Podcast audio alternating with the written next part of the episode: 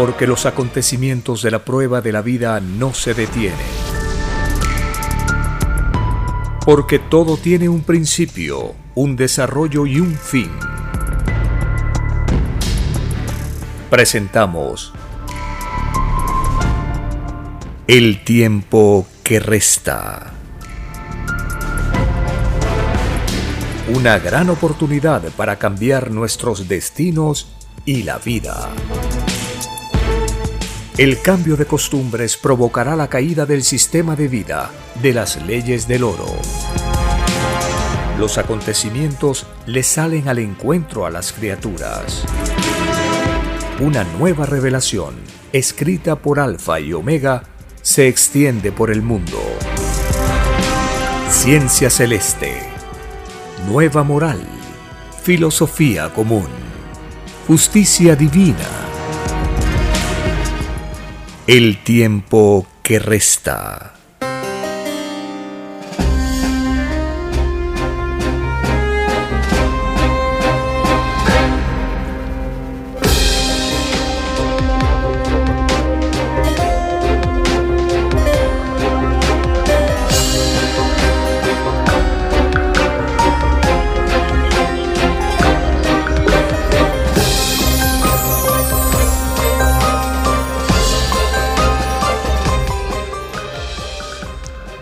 Agradeciendo al divino creador de todas las cosas, iniciamos una nueva edición de este programa para compartir las orientaciones que encontramos en las escrituras, para saber cómo la nueva doctrina del Cordero de Dios nos enseña la justicia para este tiempo, para conocer cómo las leyes sociales interactúan con los seres humanos y se realiza este aprendizaje muy importante de la prueba de la vida, la lucha material, la lucha filosófica para poder batirnos frente al mal. En este planeta de pruebas, la luz y las tinieblas se baten. El bien y el mal, estamos en una lucha constante desde el principio de la prueba de la vida la solución final para todos los problemas de este tiempo. Está en el cumplimiento de las enseñanzas y mandamientos del Divino Creador para poder hacer un sistema de vida, un gobierno, un estado de los trabajadores, una forma más justa de convivencia entre todos.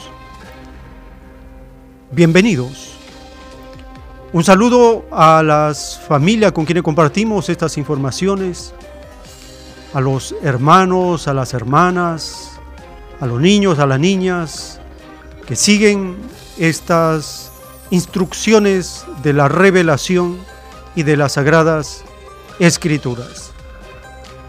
Acercándonos ya al inicio del periodo de las nuevas clases el inicio del año escolar en varios países de América Latina y en el Perú.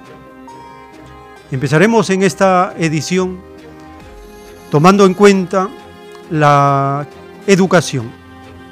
La educación en el neoliberalismo se encuentra en una crisis terminal, tanto en el plano material como en el plano espiritual. El neoliberalismo es la etapa más agresiva, más dañina del capitalismo, porque genera la destrucción de la comunidad, anula la propiedad colectiva y prioriza, levanta en un primer plano el individualismo, la propiedad privada, el sector privado, las inversiones privadas, lo privado, aquello que es antinatural en el neoliberalismo, es colocado en el primer plano. En cambio, una sociedad justa, como la que enseñan las escrituras y los mandamientos, coloca a lo colectivo, a lo común, en primer lugar. Esa es la causa por la cual el reino de Dios es justo, porque da a todos según la necesidad de cada uno. En cambio, el capitalismo es injusto, porque solo una minoría se apodera, acapara lo que pertenece a todos. El capitalismo, los capitalistas, los neoliberales, la derecha, la burguesía, la clase privilegiada por este sistema de vida odioso, se da la mejor educación, los mejores profesores, las mejores universidades, los mejores colegios. Para una minoría, la inmensa mayoría, las obras, las migajas, lo último, la peor infraestructura, la educación de mala calidad, las condiciones de la población mal alimentada, no se puede obtener unos resultados que sean favorables para la comunidad. La educación desigual del capitalismo se sustenta en un complejo de superioridad de esta clase explotadora, los capitalistas, los ricos, los magnates, los que son dueños de los gobiernos, esa clase explotadora tiene un complejo de superioridad y cree que los demás no deben tener los beneficios ni de la educación, ni de la salud, ni del trabajo. Piensan que la mayoría estamos para ser sus esclavos, para mantenernos y vivir en constante analfabetismo, ignorancia, desinformación. Porque ellos saben que en esas condiciones pueden seguir reinando, dominando, explotando. Cuando un pueblo se educa, las clases explotadoras, la clase parasitaria, se debilita porque no puede seguir con el mismo yugo sobre la población. ¿Es importante entonces la educación? Sí. En las Sagradas Escrituras, desde el principio se enseña cómo los padres a los niños los educaban en la moral, los mandamientos, los preceptos, los principios, los avisos, los consejos, los proverbios, los salmos, las profecías de las escrituras. Se conoce como los padres leían a sus niños los mandamientos y las escrituras. Es por eso que nos puede sorprender en este tiempo que los niños educados bajo las escrituras tienen conocimiento, tienen inteligencia, una agilidad y habilidad mental, tienen desarrolladas las virtudes que dan lugar a una espiritualidad diferente. A los niños que no son educados bajo la moral de los mandamientos ni las escrituras. Los niños crecen con dispersión mental, crecen con temores, incertidumbres y son presa fácil de la superstición, la mojigatería y el engaño. Hay una diferencia en la educación que tiene como fundamento las virtudes de las Sagradas Escrituras. Jesús de Nazaret, a los 12 años de edad, ya estaba en capacidad de debatir, polemizar con los llamados doctores de la ley, los expertos en las escrituras, las normas, las tradiciones de ese tiempo. Y ahí las escrituras nos enseñan cómo un niño de 12 años está polemizando con ellos y los pone en aprietos por las preguntas, por las explicaciones y revelaciones que el niño transmite a, ese, a esos expertos de ese tiempo. Y la gente se admiraba y decía, ¿y de dónde tiene conocimiento este niño porque no le hemos visto que está en la escuela, en el colegio, que no tiene instrucción. ¿De dónde le viene este conocimiento? Las escrituras nos enseñan que la escuela de la vida es una gran escuela de enseñanza de todos los campos del saber.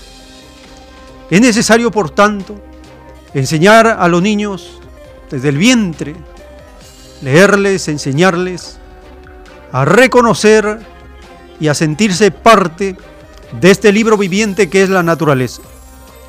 La naturaleza tiene ciencia y conocimiento para enseñar sin límites, dice la revelación del Cordero de Dios, salvo el límite que la criatura quiera colocarse él mismo o que otros coloquen límites para el desarrollo del conocimiento, el aprendizaje y la sabiduría. La educación desigual del capitalismo tiene que ser abolida. No tiene justificación. En el caso de Perú, una nación azotada por el neoliberalismo, una nación que se mantiene con altos niveles de analfabetismo, una nación cuya población infantil padece desnutrición. No se puede lograr con este sistema de vida perverso, malvado, una generación que pueda destacar. Se conoce actualmente como la falta de una alimentación adecuada en los primeros años de vida de las personas genera una atrofia cerebral que ya puede durar toda la vida. Es un daño gravísimo el no atender a los niños. ¿Por qué los gobiernos neoliberales de Perú siempre han descuidado a este sector de los niños?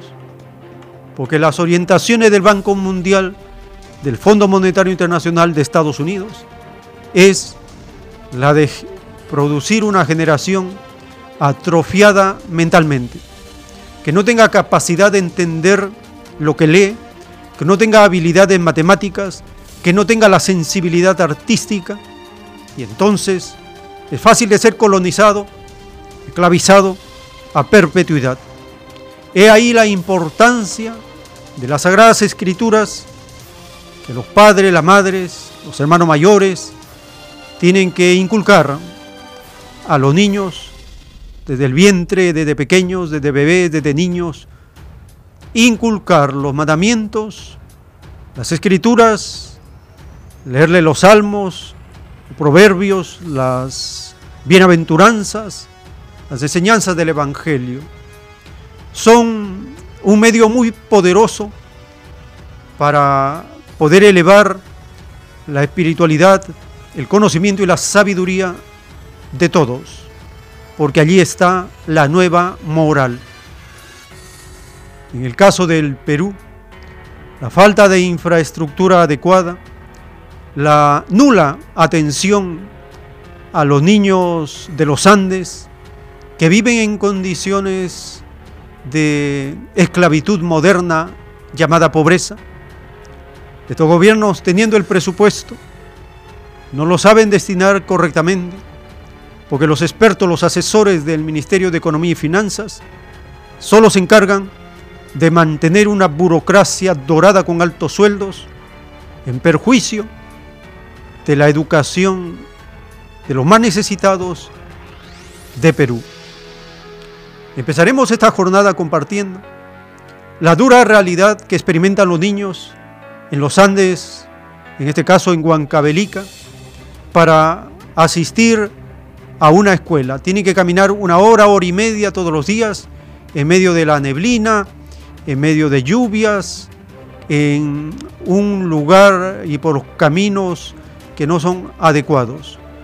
Esto es para ir conociendo el drama de la educación en las naciones que estamos bajo el yugo neoliberal de este sistema de vida que atenta contra los niños, atenta contra la evolución moral, espiritual, del ser humano. Compartimos esta primera información acerca de los niños que ya tienen que empezar pronto el año escolar. Faltan pocos días para iniciar el año escolar y un grupo de niños de un alejado poblado del distrito de Pasos, en Huancavelica, tienen que caminar por más de una hora para llegar a su escuela. Los padres de familia piden a la autoridad municipal facilitar la movilidad de sus pequeños. Viven a 4.000 metros sobre el nivel del mar, en la parte más alta del distrito de Pasos, en Huancavelica, donde el frío es intenso y en esta temporada del año ocurren lluvias y granizadas que ponen en riesgo su salud. Los pequeños del centro poblado San José de Aymará ayudan a sus padres en las labores agrícolas y muy pronto regresarán a clases. Ellos ya se preparan para su caminata de rutina que consiste en transitar por la espesa neblina y muchas veces bajo las intensas precipitaciones por más de una hora. Nosotros caminamos, hay veces voy con carro, así vamos. A veces a pie, muchas veces a pie. Sus padres están muy preocupados y este año convocaron a las autoridades municipales para solicitar una movilidad para los más pequeños. No tenemos colegio acá en nuestro, nuestro centro poblado y nuestros hijos van casi una hora caminando hacia nuestro distrito, al colegio. Por lo pronto, la Municipalidad de Paso se ha comprometido a ayudar a los menores que tienen todas las ganas de estudiar. Se espera también la intervención de las autoridades regionales de Huancavelica. El tiempo que resta.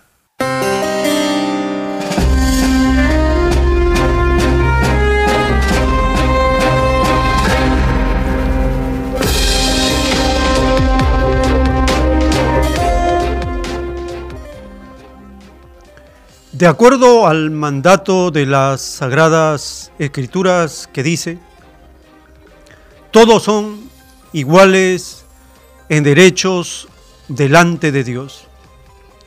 Cuando hay igualdad, nadie se queja, dice la revelación del Cordero de Dios. Cuando hay igualdad, nadie se queja.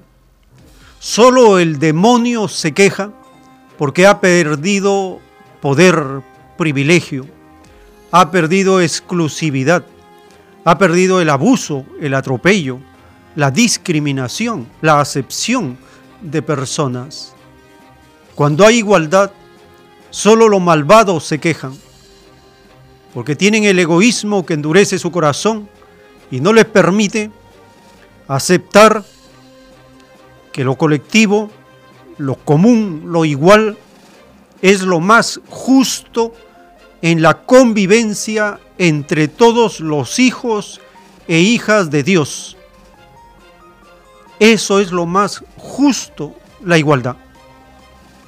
Cuando hay desigualdad, en todos los campos como el capitalismo impone por la fuerza, y en el caso de la educación, educación privada, educación pública. Hace décadas, cuando existía la educación pública, era una educación que formaba a las personas hasta para ser ya útiles con oficios en la vida, una preparación adecuada. Desde que la mafia del dictador Fujimori, con la asesoría de la embajada norteamericana, con el apoyo de estos gobiernos, hicieron una constitución que priorizaba y daba rienda suelta a la educación privada para poder privatizar en forma gradual la educación en el Perú. Los niveles de educación de la nación se fueron deteriorando terriblemente. Se eliminó la base de la educación como es el curso de filosofía, de ciencia, de arte. La base de la sabiduría del conocimiento es el arte y la ciencia. ¿Por qué los neoliberales desechan el arte, la filosofía y la ciencia? Porque solo con estas asignaturas se puede obtener una visión crítica de la sociedad, de la realidad. Una visión crítica es aquella que entiende lo que se vive, pero sabe que hay un horizonte, un objetivo, una meta que va más allá de lo que se ha logrado. Eso es tener una visión crítica de lo que ocurre actualmente. Existe una educación desigual que favorece a una minoría. La inmensa mayoría es perjudicada. Una visión crítica permite ver que hay posibilidades y proyectos de sociedad que establecen una educación colectiva que unifica a todos, que da una sola filosofía para la convivencia, para el gobierno, para el sistema de vida. El ser humano a esa experiencia le llamó socialismo. Nosotros vivimos en el capitalismo y no tenemos ni la menor idea de cómo es un sistema de vida socialista.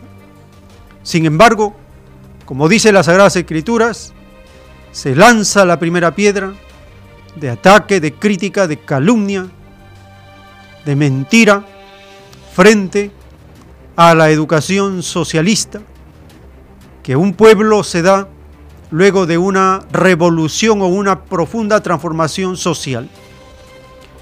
En esta edición vamos a contrastar cómo en las sociedades capitalistas la educación es descuidada a propósito, en cambio, en una nación socialista, la educación es la prioridad número uno. Eso explica por qué en el capitalismo se mantiene el analfabetismo de la nación. En cambio, la nación socialista lo primero que hace es eliminar el analfabetismo porque cuando se da educación a todos, florece la ciencia, la filosofía, el arte, la moral. Si no se da educación, como dicen los rollos del Cordero de Dios, les dice a los políticos explotadores del capitalismo, ustedes que levantan como bandera el cristianismo, pero no tienen amor por los humildes, por el pueblo. Porque si verdaderamente quisierais dar lo mejor a la población, dice el Cordero de Dios a los gobernantes explotadores, ¿por qué no les dais la educación necesaria para que el pueblo se gobierne? Esa es la enseñanza, ese es el mandato de Dios dar la educación necesaria para que el pueblo se gobierne. En un sistema de vida socialista se va hacia ese objetivo, que el pueblo se gobierne, que el pueblo participe, que el pueblo delibere, que el pueblo asuma sobre sus hombros la construcción de una nueva sociedad.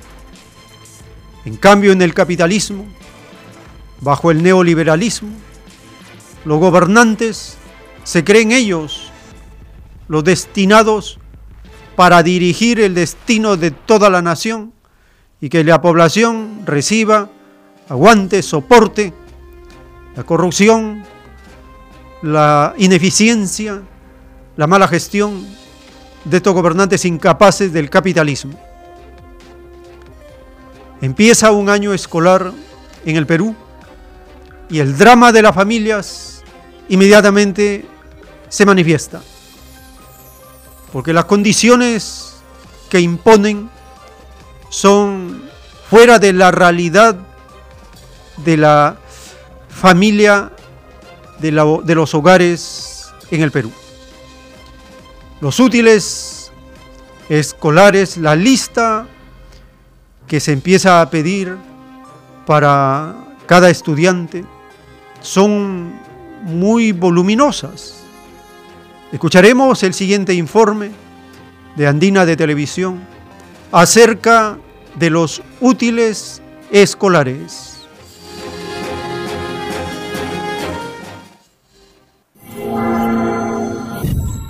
La lista de útiles escolares constituye siempre un dolor de cabeza cada inicio de clases. Sin embargo, esto podría disminuir si se conoce lo que está y no está permitido. Ningún colegio puede obligar a llevar papel higiénico, productos de limpieza, ni papel para imprimir, así como tampoco comprar determinada marca ni dónde adquirir el uniforme. A veces te piden papel higiénico, a veces te piden productos de limpieza algunos elementos que nada tienen que ver con, el servicio de enseñanza que están prestando y que hay que recordar que este tipo de requerimientos pues se encuentran prohibidos. El colegio no le puede decir al padre de familia qué marca de productos de útiles escolares adquirir, ni tampoco dónde debe comprar estos útiles escolares, ni dónde puede adquirir el uniforme. ¿no? Lo que debe hacer el colegio es darle cuáles son las especificaciones generales de los productos ¿no? que se necesitan dentro de, de los útiles escolares y el padre de familia tiene su derecho para libremente decidir qué marcas adquiere y dónde los adquiere. Reconozca bien, estos son los únicos tres conceptos autorizados que puede cobrar el colegio. Una cuota de ingreso, que es un monto que se paga por única vez, la primera vez que ingresa el niño o niña a un centro educativo. En segundo lugar, la matrícula, también se paga al inicio del año escolar y el monto de la matrícula, y esto es importante saberlo, no puede exceder del monto de la pensión. Y en tercero, el último cobro autorizado son las pensiones, ¿no? que son estos cobros mensuales ¿no? que efectúa el colegio. También señalar que las pensiones no se pueden cobrar de manera adelantada. Anualmente Indecopi activa una cuenta de correo electrónico para las distintas dudas y quejas de los padres de familia. Para este año la cuenta es colegios2020.indecopi.gov.pe y en esta cuenta los padres pueden hacernos consultas, pueden darnos información sobre colegios que estarían incumpliendo y en base a eso incluso nosotros hacemos supervisiones a los diferentes centros educativos particulares. Está claro, no se deje sorprender. Asegúrese de la formalidad del centro educativo antes de matricular y haga cumplir sus derechos y el de los escolares.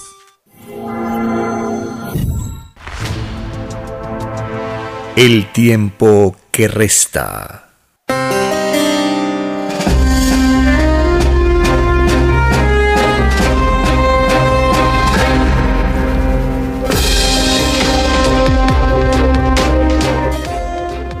En el libro de Mateo capítulo 6, verso 22, está escrito, La lámpara del cuerpo es el ojo. Así que si tu ojo es bueno, todo tu cuerpo estará lleno de luz. Pero si tu ojo es maligno, todo tu cuerpo estará en tinieblas. Así que, si la luz que en ti hay es tinieblas, ¿cuántas no serán las mismas tinieblas? Libro de Mateo capítulo 6, versos 22 y 23. Estas palabras de Jesús de Nazaret, dadas a la población en el Sermón del Monte, enseñaban esa relación directa que existe entre lo interior y lo exterior, entre lo que ven los ojos y cómo la criatura se puede contagiar, contaminar, desvirtuar. La luz en las escrituras representa el conocimiento. Si nuestro conocimiento es malo, todo nuestro cuerpo estará deteriorado. Más aún dijo Cristo, si tú crees que tu conocimiento sirve de algo, es todavía tinieblas, porque está incompleto, está en un plano desigual. Prioriza lo material en detrimento de lo espiritual. O puede ser que priorices lo espiritual en contra de lo material. Hay un desequilibrio. Pero Jesús dice, si la luz que hay en ti es tinieblas, ¿cuántas no serán las mismas tinieblas? Se refiere al sistema de vida tenebroso, sumido en las peores aberraciones de todos los tiempos, tinieblas completas, tinieblas en alto grado. Los gobernantes están en esas condiciones porque están ciegos, no pueden entender la realidad que vive la mayoría, porque están ciegos. Y si tienen información, es tinieblas, está errada. Nosotros hemos compartido en las explicaciones de economistas como Manfred Max en su libro La economía desenmascarada del neoliberalismo, del capitalismo, y allí se explica cómo la economía del capitalismo no es ciencia, es apenas un conjunto de proyecciones y cálculos matemáticos y a los seres humanos los han convertido en números. Cada persona es un número, es como una cosa, sin sentimientos, sin necesidades, sin virtudes, sin aspiraciones. Es un número, es un porcentaje. Entonces los gobernantes lo único que hablan es de cifras, números, estadísticas pero no hablan de la vida, de la realidad, porque están fuera de la realidad. Por eso Cristo le dice, así que si la luz que hay en ti es tinieblas, ¿cuántas no serán las mismas tinieblas? Los datos que ellos tienen, se supone que es información, conocimiento, luz, pero no la saben interpretar, es tinieblas. Y si se suma todos los ministerios y se establece el gobierno, el gobierno que sirve al capitalismo, es las tinieblas totales, completas. No tienen salvación. Y lo podemos ver. Dice la doctrina del Cordero de Dios, el capitalismo lleva miles y miles de años experimentando con los seres humanos y ni una pizca de justicia e igualdad se vislumbra. ¿Por qué? Porque son tinieblas, tinieblas espesas, tinieblas totales. No entienden. Su corazón está endurecido. Su mente está bloqueada. En cambio, la población es ascendente, es creativa, se mueve constantemente, tiene una sabiduría aprendida por la experiencia misma, está influenciada, está atada, pero eso se puede romper, eso se puede desbordar. Lo de adentro es igual a lo de afuera, lo de arriba es igual a lo de abajo. Son leyes cósmicas universales. Se aplican a la persona y a la sociedad. Si afuera existen ríos contaminados, si el entorno está destruido, ¿cómo estamos por dentro? ¿Cómo hemos sido influenciados por los gobiernos? Nos han influenciado negativamente. Nos han impuesto costumbres inmorales, costumbres que degradan al ser humano. Tenemos que empezar a renacer, a cambiar nuestras costumbres.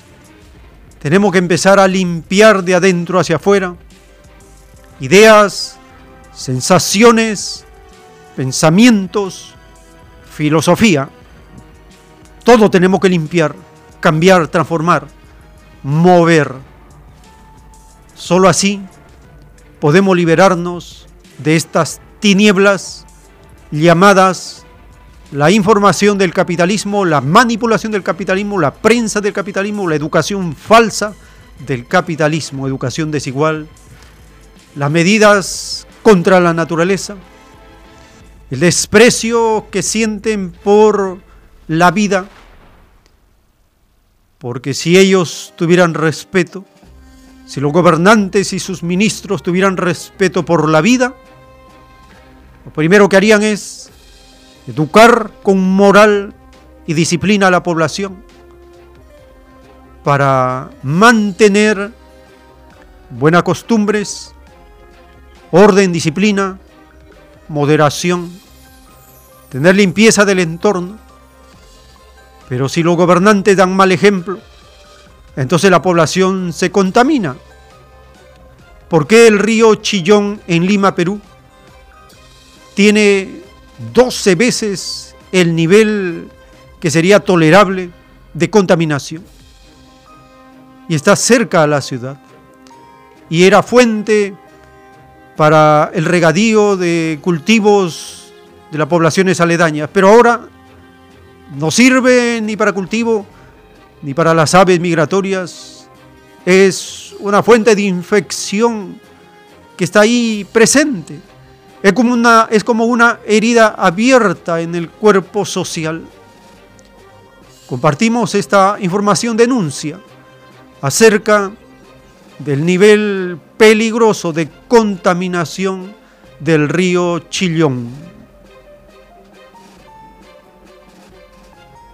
El río Chillón, que tiene un cauce de 100 kilómetros desde sus fuentes que inician los Andes y pasa por Lima en Perú, es una señal del deterioro por el alto nivel de residuos fecales que tiene y se convierte en un peligro para potenciales plagas, alergias y daño a la población.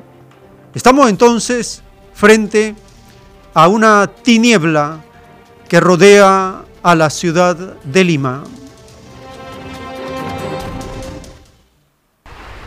El segundo río más importante de Lima es un nido de contaminación. El río Chillón ha servido durante años de desagüe natural alimentado por los desechos de urbanizaciones y viviendas cercanas a la ribera que no han dejado de crecer. Gran parte de la suciedad proviene del Servicio de Agua Potable y Alcantarillado de Lima, que vierte sus aguas residuales. Lo que antes era un río lleno de vida se ha convertido en un vertedero peligroso para la salud y antes cuando no había este puente cruzábamos por piedras, llantas, así bolsas de arena y había pues este pececitos. Nosotros de chiquitos todos los del barrio nos bañábamos ahí. A veces hay chanchos muertos de, lo, de la chanchería que está más arriba entonces madera, roperos, todo eso pasa por acá y no es nada agradable. Un análisis de calidad realizado por la Universidad Cayetano Heredia de Perú señala que las aguas del río Chillón exceden en 12 veces los límites permitidos de coliformes. El contaminante más preocupante es la E. coli, un tipo de bacteria común en las heces. Eh, los valores obtenidos eh, sobrepasaban los valores permitidos en la normativa tanto del Perú como internacionalmente. Ahí tenemos contaminación de tipo química y biológica que eh, puede propagarse a, otros, a otros seres humanos o incluso a los animales. Los altos niveles de contaminación impiden el uso del agua del río para regar los campos de cultivo y las aves que buscan agua potable ya no se refugian allí. El Chillón representa al menos el 10% del agua utilizada en la ciudad. Un río que nace en los Andes peruanos y fluye por más de 100 kilómetros a través de Lima hasta el Océano Pacífico. El tiempo que resta.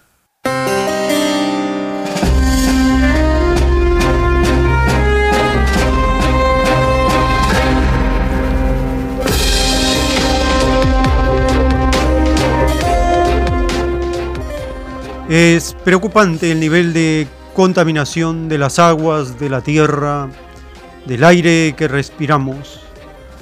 Recordamos la advertencia bíblica que dice, el Divino Padre le dijo a los primeros pobladores, de todos los árboles podéis probar, menos del árbol de la ciencia del bien y del mal, porque el día que de él comieres, ciertamente morirás. El árbol de la ciencia del bien, los bienes materiales, la ciencia que produce mercancías, la ciencia que ilusiona a los seres con productos de corta duración, pudiendo tener una vida más larga.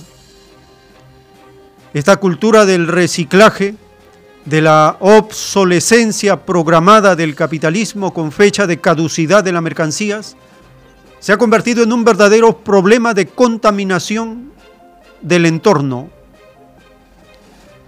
La ciencia del bien produce bienes materiales que provocan males, malestar, contaminación, destrucción, basura, hacinamiento, peligros, y son la causa de las plagas que azotan a las naciones. Plagas como los mosquitos, los zancudos, plagas como las langostas, que están provocando efectos devastadores en una zona en varias naciones del África. Compartimos la siguiente información referida a este peligro devastador de las plagas de langostas.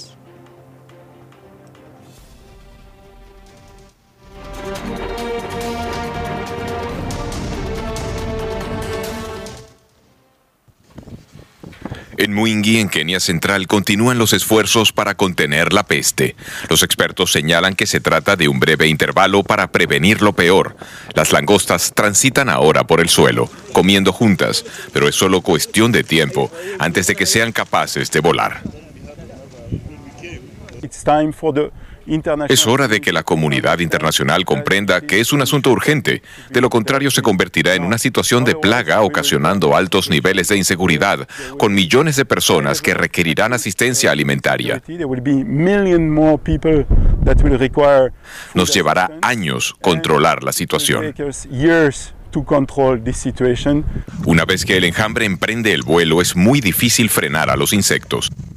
Las langostas del desierto pueden recorrer distancias de más de 200 kilómetros al día y se multiplican constantemente. Cada hembra puede poner unos 100 huevos. Dos semanas más tarde, emergen millones de nuevos saltamontes y el ciclo continúa sin cesar. Imagínense un enjambre que cubre Manhattan de sur a norte, lo que sería un enjambre de tamaño mediano, no uno realmente grande como el de las langostas del desierto.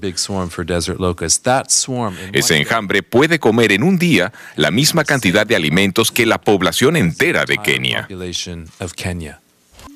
Ante unas lluvias inusuales para esta temporada, las condiciones de cría son extremadamente favorables para las langostas y muy perjudiciales para los agricultores.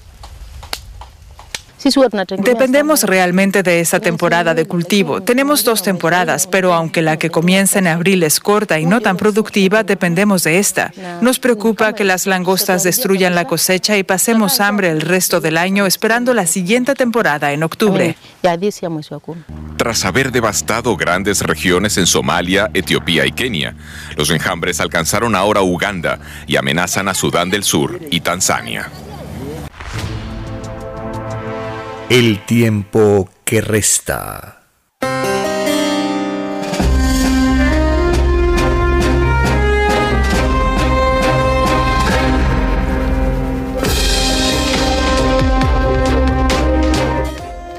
Es sorprendente ver cómo millones de millones de langostas que están caminando por la tierra primero y pronto empezarán a volar son verdaderas pesadillas para las poblaciones.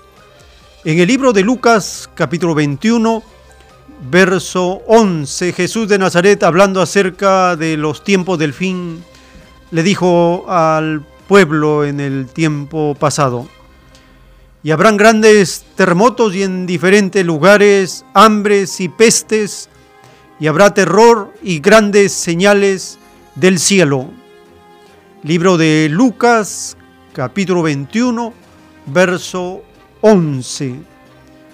Estas señales del fin de los tiempos se ven por todas partes en el presente. Pestes en diferentes lugares. El África, el Oriente, el Asia. China está siendo probada duramente por el coronavirus, la medicina tradicional china la medicina que incluye lo natural está en este momento como un ejército de médicos que están dispuestos a dar lo mejor de la medicina natural para curar y sanar a los contagiados por este virus. Compartimos la reciente información publicada por el canal de televisión de China en español acerca de este gran contingente, este ejército de médicos naturistas, médicos de la medicina tradicional china, están en primera fila también junto con los demás médicos y terapeutas y especialistas en esta guerra popular le llaman contra un enemigo destructivo como es el coronavirus.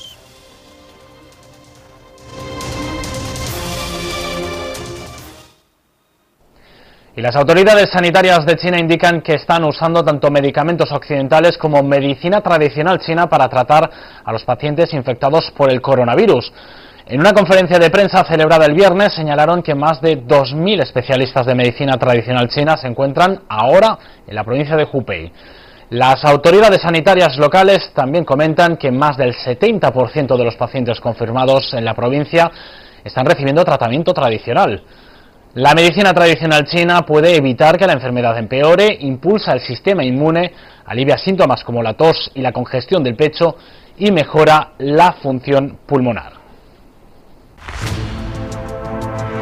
El tiempo que resta.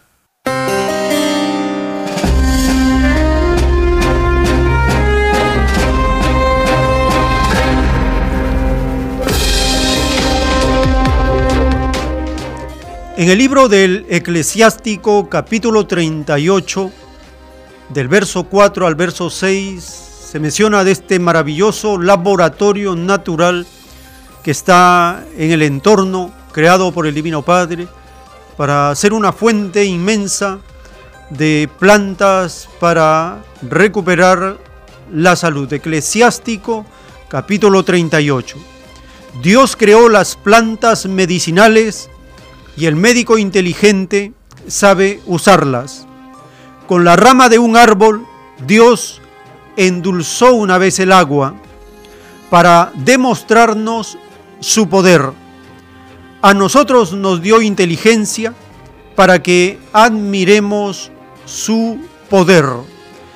Libro del Eclesiástico, capítulo 38, del verso 4 al 6.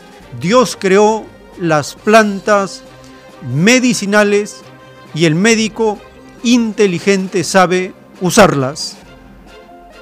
China, los Andes, en el África, en todas las civilizaciones antiguas, siempre hay un legado del conocimiento de las plantas medicinales. Hasta el día de hoy se ha ido transmitiendo esa información. A la vez, la ciencia del bien y del mal, utilizando este saber de las poblaciones antiguas, las complementa con tecnología y la medicina de Occidente del capitalismo, por ese afán de ganancia, a los productos que va haciendo, les incluye daño colateral es una ciencia del bien y del mal. En cambio, la medicina natural no tiene efecto colateral, porque procede del mismo laboratorio de alta ciencia, de alta sabiduría que tiene la naturaleza. En Cuba socialista, hace décadas ya, y bajo el impulso de la revolución socialista, se priorizó el campo de la ciencia.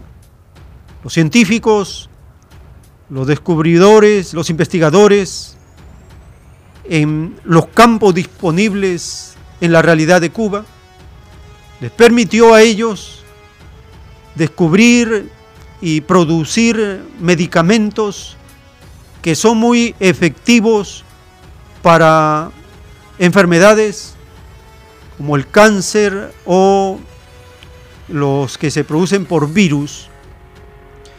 Uno de esos productos está siendo utilizado en este momento en China para curar a los infectados por el coronavirus, el interferón. El científico, el médico, el investigador de Cuba va a explicarnos en el siguiente audio y video para aquellos que nos acompañan por el canal de YouTube, va a explicar cómo el descubrimiento y el aporte de Cuba con este nuevo producto revolucionó el campo de la medicina en Cuba. Compartimos la explicación de cómo se originó este medicamento, el interferón.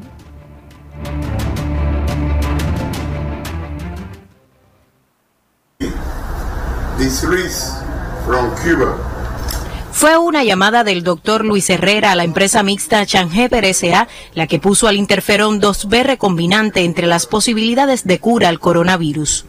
La biotecnología cubana tenía al interferón como un modelo desde la década del 80 y a Fidel como su principal impulsor. Después que el profesor eh, Lee Clark de, del Hospital Anderson de, Texas vino aquí a Cuba, se entrevistó con el comandante, eh, este profesor Lee Clark aconsejó al comandante que era positivo eh, producir interferón porque podía constituirse en una droga eficaz contra el cáncer, algunos tipos de cáncer, sobre todo la leucemia, y eh, bueno, tenía efectos generales sobre los virus. De hecho, después en Cuba se empleó en una de las epidemias que hubo aquí de dengue. El doctor Luis Herrera fue el jefe del primer grupo que produjo en Cuba el interferón recombinante. La principal fortaleza radica en que es un producto como yo he explicado, que actúa a nivel de primer nivel de, defensa. Al ser un producto de esta naturaleza, tiene la posibilidad de tener un espectro de uso muy amplio. Su experiencia como director del Centro de Ingeniería Genética y Biotecnología por más de 15 años lo hace asegurar que fue el interferón una revolución dentro de la ciencia cubana. El interferón fue, yo diría, un gran modelo y un eh, elemento que sirvió para crear las bases eh, metodológicas y organizativas de otros desarrollos que se llevaron a cabo. La cooperación en la esfera biotecnológica ha llevado a China productos muy novedosos para el tratamiento contra enfermedades de alta prevalencia en su población, como el cáncer y las hepatitis. No ha sido y no es el interferón el único producto de la biotecnología cubana presente hoy en China. Otros se procesan con vistas a su comercialización en las tres empresas mixtas chino-cubanas en esa nación. Lo que sí es innegable es que está presente hoy la innovación de los científicos de Cuba allí en Wuhan enfrentando al coronavirus. Gisela García Rivero, Sistema Informativo de la Televisión Cubana. El tiempo que resta.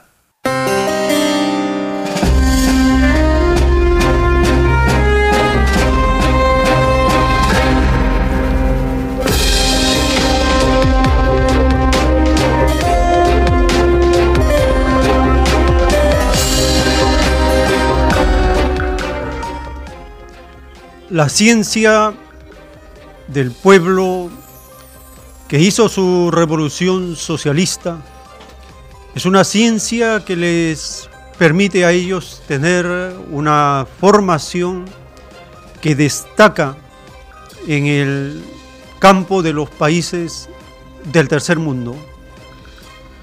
Sorprende cómo, siendo una población, una isla con algo más de 11 millones de habitantes, pueda tener estos grandes logros en el campo de la medicina, de los deportes, de la cultura, de la filosofía, de la educación.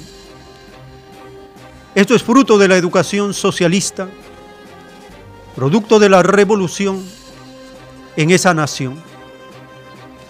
El caso dramático del Perú y de las naciones bajo el neoliberalismo es lamentable por el atraso, por no tener aportes significativos en campos competitivos, como le gusta hablar a ellos, de la biotecnología, de las patentes de vacunas que ayudan a los más pobres del África, del Asia, de la América Latina. En el siguiente segmento abriremos las líneas telefónicas para compartir sus opiniones, escuchar sus aportes, tener algunos informes y de esta manera ir avanzando en esta diferencia que existe entre el socialismo y el capitalismo. Nosotros vivimos un sistema de vida capitalista, dependiente, colonizado por las grandes potencias, un sistema que atrofia el potencial de toda una nación, porque con los recursos, con los elementos que se encuentran en esta nación, ser potencia en varios campos no sería imposible, sería un logro de la inteligencia popular, colectiva, nacional. Pero así como estamos divididos con pésima infraestructura educativa, con debilidad en la alimentación, ¿qué se puede lograr? Tenemos que liberarnos de este yugo que nos mantiene en las tinieblas, como lo menciona el Hijo de Dios. Teléfonos en la ciudad de Lima 472-3110, 472-3184 y desde las regiones marcando el 01 472-3383. Aló, su nombre, ¿de dónde nos está llamando? Aló, hermano, buenos días. Acá habla de San Juan del Urgán, Chola Rufina, hermano. Adelante, hermano, te escuchamos. Bueno, hermano, en primer lugar, estoy agradeciendo a nuestro bendito Padre Eterno este conocimiento que nos da, porque acá en este conocimiento que lo que lo leen nos, nos va a identificar de dónde vienen todas estas desgracias de la moneda de los tiempos de los faraones. Por ejemplo, en el tiempo de las revoluciones de China como en Rusia, el pueblo identificó de dónde estaba el mal, venía la burguesía terrateniente. Y acá la revelación nos da una, una, explicación bien profunda. Acá somos gobernados por un sistema capitalista, neoliberalismo. ¿Qué quiere decir eso? Que somos gobernados por empresarios. Acá nomás podemos ver a los empresarios de la CONFIE. Ellos son los que imponen, ellos son los que hacen toda ley que va en contra de eh, los derechos de acá del pueblo, hermano. Entonces el pueblo debe entender que todos estos partidos que están obedecen a lo que ellos dicen. Por ejemplo, hay un ejemplo nomás, hermano, acá que pasó en Bagua en, en esos tiempos de paro que había del pueblo. Ahí en el periódico yo leí una vez que pongan orden. ¿Quién manda la confianza? Mandan a matar. Entonces yo creo que acá este sistema capitalista es una destrucción, como usted la mencionó, en la educación, la salud. Yo, por ejemplo, hermano, me, yo gracias a Dios, hermano, voy acá a Gamarra, compro, por ejemplo, medicamentos para curarme, su medicina natural. Ahora, ¿qué ha pasado? Este sistema la ha desaparecido todo y lo está rinconando y toda esa medicina, hermano, que la gente antigua conoce, por ejemplo, a mi, a mi señora que sufría del asma, con esos, con esa hielo, más se ha curado el asma, y cada un médico no lo cura.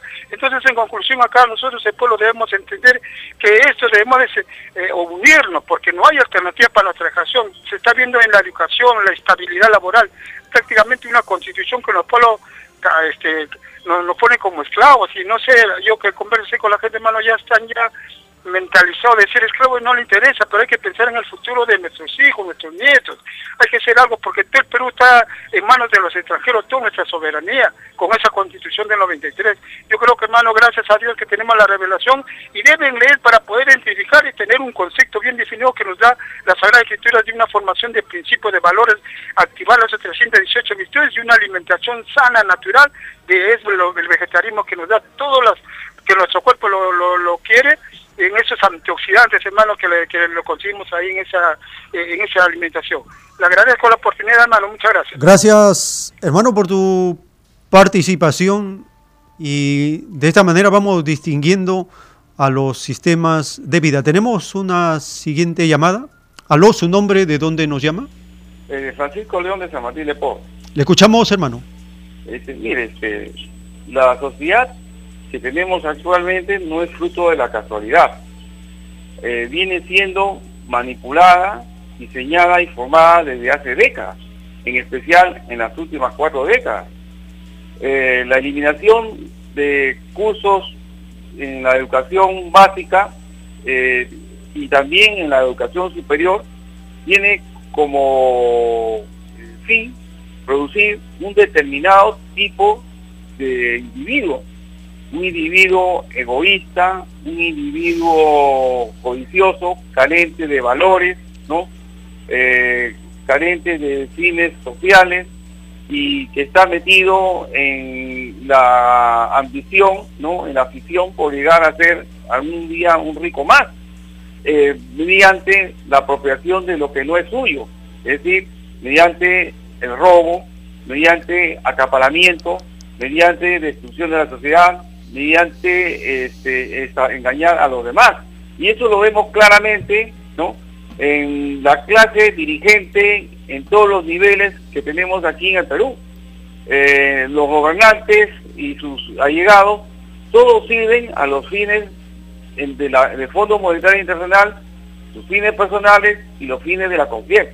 En el caso este de Odebrecht se ve con toda claridad cómo contralores, fiscales, jueces, funcionarios, eh, consultores, viceministros, etcétera, etcétera, todos están coludidos con, los, con las grandes empresas, hablemos de la corrupta Odebrecht, hablemos de la corrupta Graña y Montero y otras más.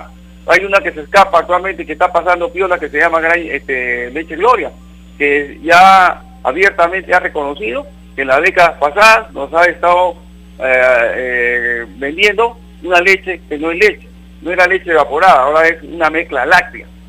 Entonces, debemos, debemos tomar conciencia de eso, que ese lamentablemente, mediante, sigamos con esta constitución, sigamos con esta clase de gobernantes, nunca vamos a, avanzar.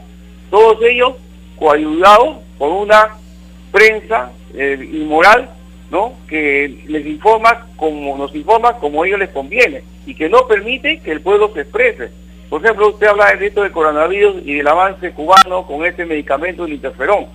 Esto yo estoy seguro que el 80%, 90% de los no lo conocen. ¿Por qué? Porque esta empresa, esta prensa lo oculta. Tiene la mala maña, al igual que en el sistema educativo, de resaltar en páginas enteras cosas que no son muchas de trascendencia y minimizar en unas cuantas líneas cosas que son importantes. Eso lo podemos ver en los libros y lo podemos ver en los periódicos y en los medios de prensa. Muy agradecido. Gracias, hermano, por su participación. Estamos en este segmento recibiendo sus llamadas telefónicas. Aló, su nombre, de dónde se está comunicando. Estamos en este. Luis Ramírez, hermano, de acá de de Adelante, hermano, lo escuchamos. Hermano, felicitaciones por el programa. Realmente, hermano, es el único programa de prensa alternativa. Ya, eh, de llamar a una emisora entre comillas, que dice que es este, eh, ¿cómo se llama?, a nivel nacional, que es muy exitoso, dicen. Entonces, a este señor no le dice enmascarado. Habla como, quiere decir, pasarse como un líder de opinión, como un señor sabemos que pasar. Todo lo que no tiene memoria, al estimado, está condenado a sufrir. Yo me acuerdo que este señor trabajó años con el Fujimorismo, y en esa época del Fujimorismo, señor, aló. Sí, hermano, le escuchamos. Ya, en esa época fue un hermano eh, se vendieron todas las empresas estratégicas. se, vendió Segapal, se vendió Telefónica, se vendió este del Sur. Hermano, claro, ahora que han entrado estos hermanos, lo que tenemos que hacer nosotros conciencia nacional para que estos hermanos que han entrado, bueno, estos congresistas, no vamos a poner confianza en ellos, pero al menos presionarles, porque estas empresas deben regresar al Estado. ¿Cómo vamos a, eh, estimar, poner en manos privadas de empresas españolas corruptas, inglesas, entonces empresas corruptas que han venido ni siquiera con capital, han hecho todo el papeleo diciendo que están comprando. Son empresas corruptas y saqueadoras. ¿Hasta cuándo vamos a permitir, hermano, que un hermano nuestro pague 200 soles de agua, 500 de luz? ¿Qué es eso, mi estimado? ¿Y dónde estamos? Entonces, nosotros no tenemos conocimientos. Entonces, hay un objetivo, que todas las empresas se nacionalicen. Están hablando de entre comillas corruptas, que son que dicen vamos a otras empresas. ¿Qué empresas, señor? Todas las empresas que, que invitan son empresas quebradas, que no tienen nada.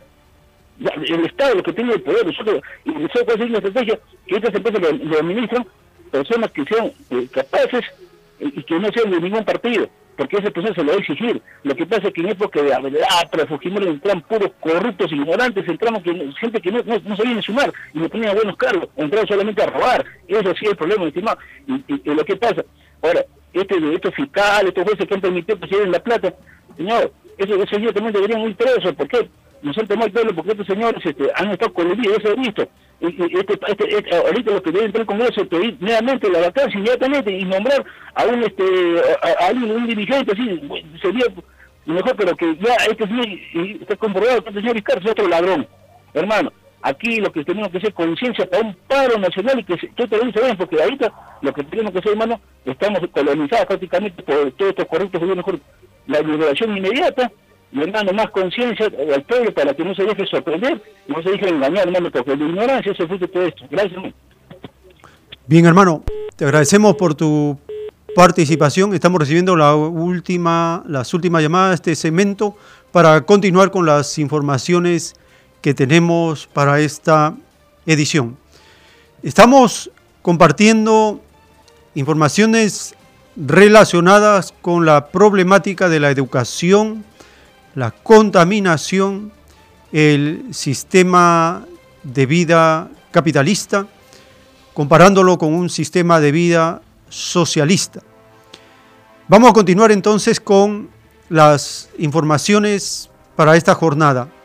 El dengue es una plaga también que empieza a golpear a varias naciones de América Latina y el Perú no escapa tampoco de esta plaga del dengue llamado en el caso reciente el dengue cosmopolita. Compartimos acerca de este flagelo que acecha América Latina, el dengue.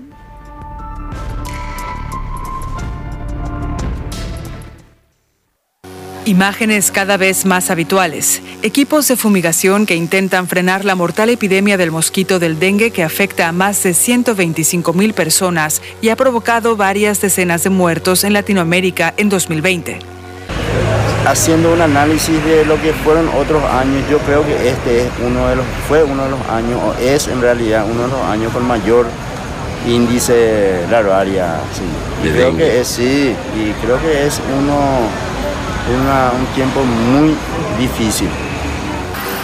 En Paraguay, a menos de una semana de que los estudiantes regresen a clases, las autoridades se apresuran a fumigar las aulas para eliminar los criaderos de zancudos que contagian el dengue. Estamos preparando para eso un equipo de profesores que van a encargarse de hacer un poco el filtro correspondiente y posteriormente trabajar en función a un proyecto ya con ellos por la prevención que involucre a toda la comunidad. Otro de los países más afectados en la región es Colombia. El país ya ha decretado la emergencia nacional y suma 23 fallecimientos en lo que va del año. Las poblaciones de zancudos se han incrementado en la medida en que nuestra ciudad hace más calor y en la medida en que tenemos temporadas de lluvias nada usuales. El dengue también tiene en alerta a México, Honduras y Bolivia. En 2019 se reportaron más de 3 millones de casos de afectados por esta enfermedad que se cobró la vida de unas 1.500 personas en América Latina, el mayor número de fallecimientos de la historia según la Organización Panamericana de la Salud. El tiempo que resta.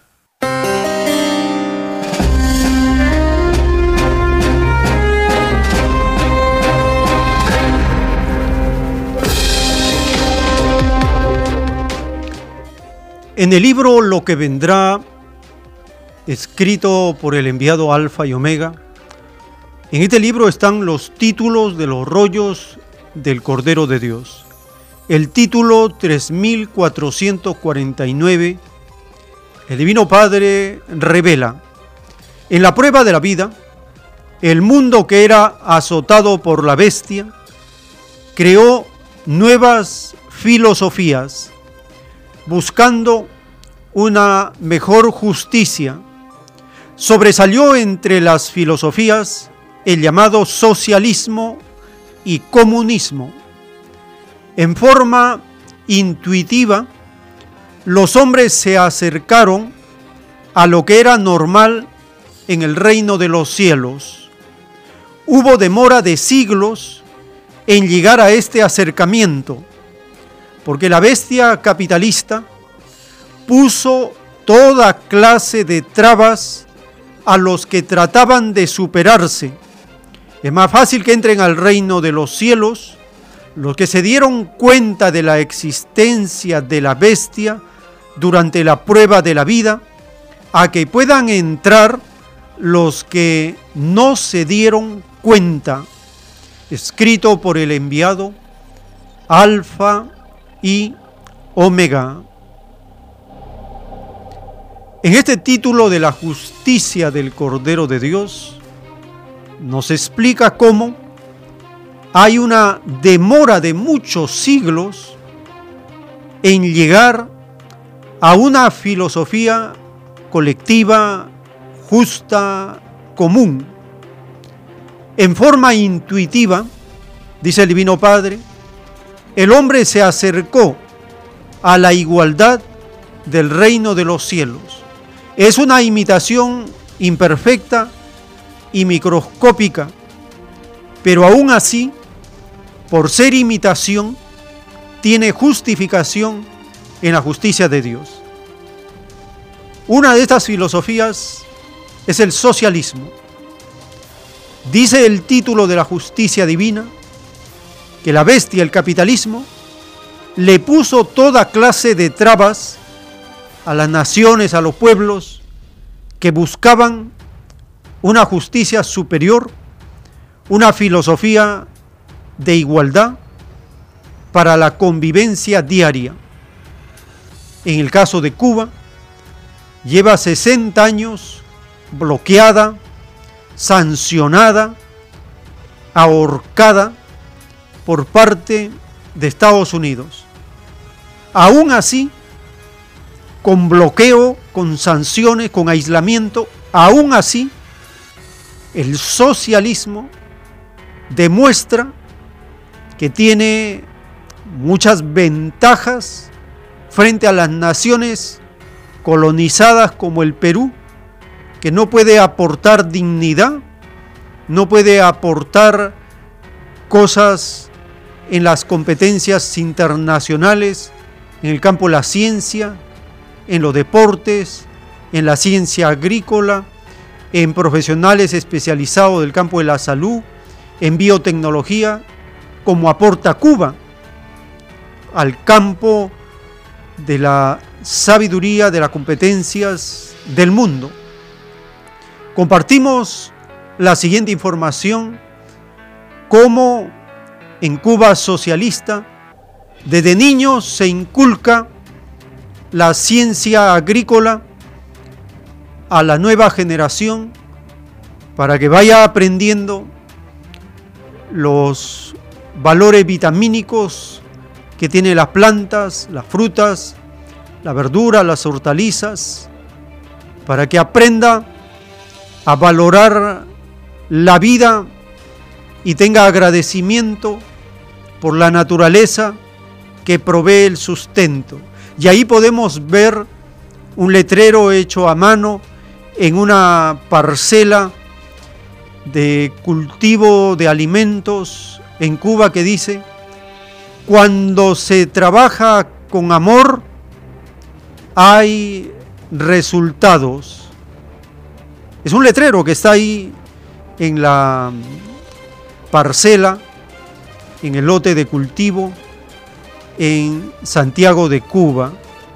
El canal de la televisión cubana informa acerca de este aprendizaje que reciben los niños en las ciencias agrícolas y de allí saldrán científicos en la misma ciencia agrícola, en la biotecnología, en los descubrimientos y los aportes de plantas para beneficio de la comunidad.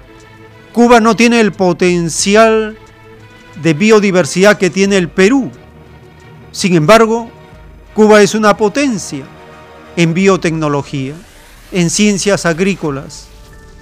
Esa es la diferencia entre una nación socialista y una nación capitalista.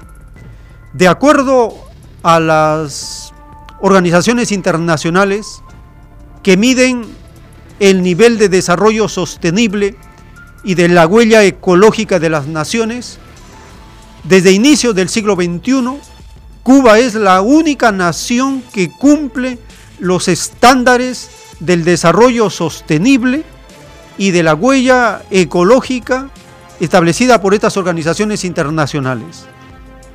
Y tiene también un desarrollo humano destacado entre las naciones, porque esa población está bien alimentada con los productos de su trabajo. El aislamiento que hace Estados Unidos contra Cuba, en lugar de convertirla en un Haití, en una Bolivia, en un Perú desnutrido, en lugar de convertirlo, Cuba es una nación bien alimentada. Ahí se ve en los videos a su población sana, no se la ve estresada, se ve una nación alegre, una nación que disfruta el sol, disfruta la tierra, disfruta la naturaleza. En cambio, las naciones que vivimos en la esclavitud del capitalismo, vivimos estresados, angustiados, endeudados, con la incertidumbre que mañana no tendremos el pan de cada día. Ese drama es un infierno capitalista que nos someten por la fuerza Estados Unidos, Europa, Japón, el G7, contra las naciones del África, del Asia, de la América Latina. Pero Cuba es una isla que resiste y que demuestra cómo desde niños se puede enseñar la ciencia agrícola para que la generación respete la naturaleza. Compartimos esta información del canal de televisión de Cuba.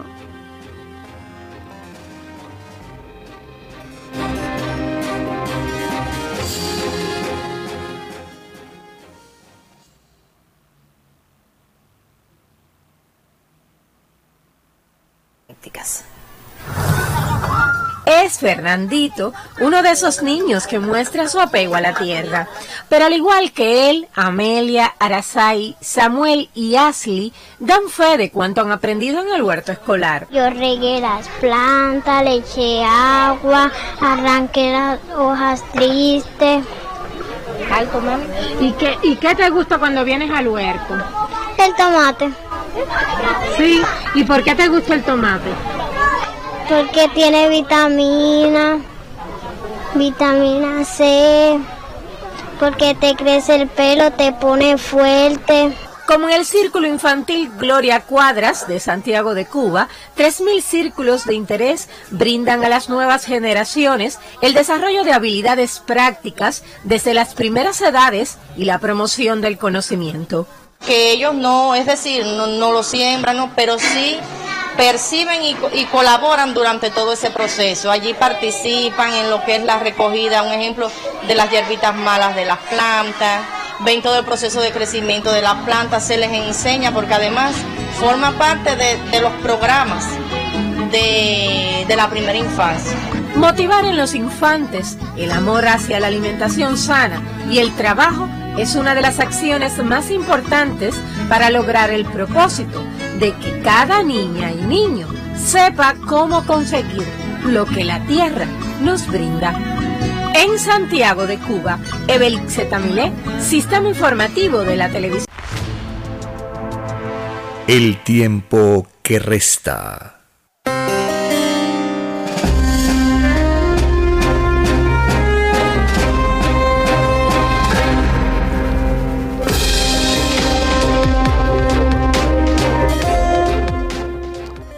Es eh, admirable cómo se ve a los niños felices aprendiendo las ciencias agrícolas en el huerto escolar y cómo se les enseña a ellos el poder vitamínico de cada fruto, de cada vegetal, porque de esta manera Ellos son conscientes del cuidado de su cuerpo físico. Y ya la niña expresa que consume tomates porque le da vitamina C, fortalece el cabello y le da fortaleza, va a crecer fuerte y sana. En contraste con nuestros niños de Huancavelica, en la primera información que compartimos en esta jornada, los niños tienen que trabajar la tierra para ayudar a los padres a sobrevivir en esa miseria y pobreza que empuja el capitalismo a la mayor parte de la población de los Andes en Perú. Mientras los niños tienen que trabajar desde pequeños para obtener un poco de alimento, en Cuba socialista los niños no trabajan para ganarse el pan. Ellos estudian y aprenden, disfrutan del trabajo social de la comunidad. Es el trabajo colectivo el que da los medios para que todos puedan aprender y tener una vida donde se distribuye según la necesidad de cada uno. Cuba tiene una economía planificada. En el Perú, la economía es desplanificada. La economía actúa a la deriva, en piloto automático, según los moldes y patrones, según los modelos que le impone Estados Unidos. Esa es la diferencia entre una economía socialista y una economía capitalista. La economía socialista se basa en el valor. La economía capitalista se basa en el precio. La economía socialista prioriza lo social. La economía capitalista prioriza la ganancia individual. Es por lo tanto egoísta. La economía socialista es solidaria, favorece. 60 años de aislamiento. ¿Qué pasaría si Estados Unidos aísla al Perú una semana? Los ricos se enloquecen. ¿Qué pasaría si Estados Unidos aísla un mes al Perú? Se provoca el caos. ¿Y qué pasaría si bloquea un año al Perú? Sería pero el infierno según un modelo capitalista, un gobierno capitalista, ruin, mezquino, servil, lacayo, un gobierno rastrero, entreguista, pero un gobierno socialista, un gobierno del pueblo, resiste y puede en forma creativa sobrevivir con dignidad. Es por eso que la ciencia agrícola en Cuba promueve, extiende y fortalece la agricultura urbana, suburbana y del campo. Compartimos la siguiente información del canal de televisión de Cuba acerca de la agricultura urbana, suburbana y del campo.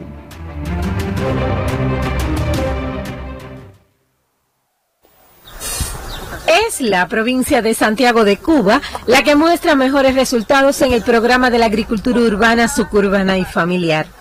En los nueve municipios de este territorio oriental se producen alimentos sobre bases agroecológicas y sustentables y con máximo ahorro de combustibles.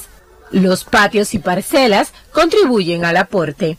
Nosotros estamos rodeados de la agricultura, donde nosotros nos encontramos siempre hay frutos, hay animales, todo, y se relaciona con todo. Yo la adoro. La comercialización lo más directa posible en los sitios intrincados es testimonio fiel de que se logran los propósitos de brindar ofertas. Como espacio que tenemos en la casa hay que aprovecharlo y respondemos de esa manera a esa producción. Los excedentes de esa producción la llevamos al punto de la agricultura urbana que de esa manera también se le sirve al pueblo a los precios establecidos. Agricultura urbana, suburbana y familiar, movimiento productivo que en Santiago de Cuba contribuye a la satisfacción de la demanda alimentaria de la población local sobre la base de sostenibilidad territorial. Evelix Tamile, Sistema Informativo de la Televisión Cubana. El tiempo que resta.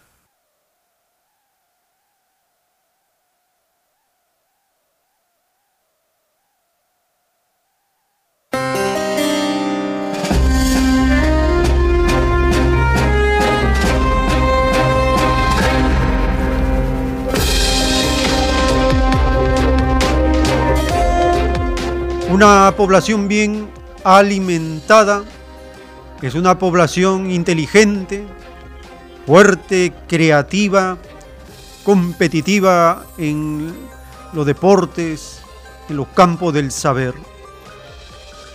En el libro Lo que vendrá, en el título 3577, el Divino Padre Eterno nos recuerda, si el mundo de la prueba se hubiese gobernado desde un principio por leyes igualitarias, el mundo entraría al reino de los cielos, porque se habría creado un mundo en que la injusticia sería la gran desconocida.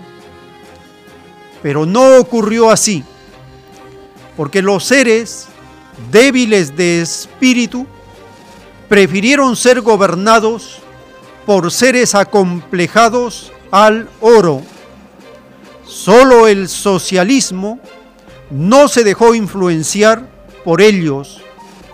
Ante Dios, el socialismo, aún imperfecto, ganó en la prueba de la vida.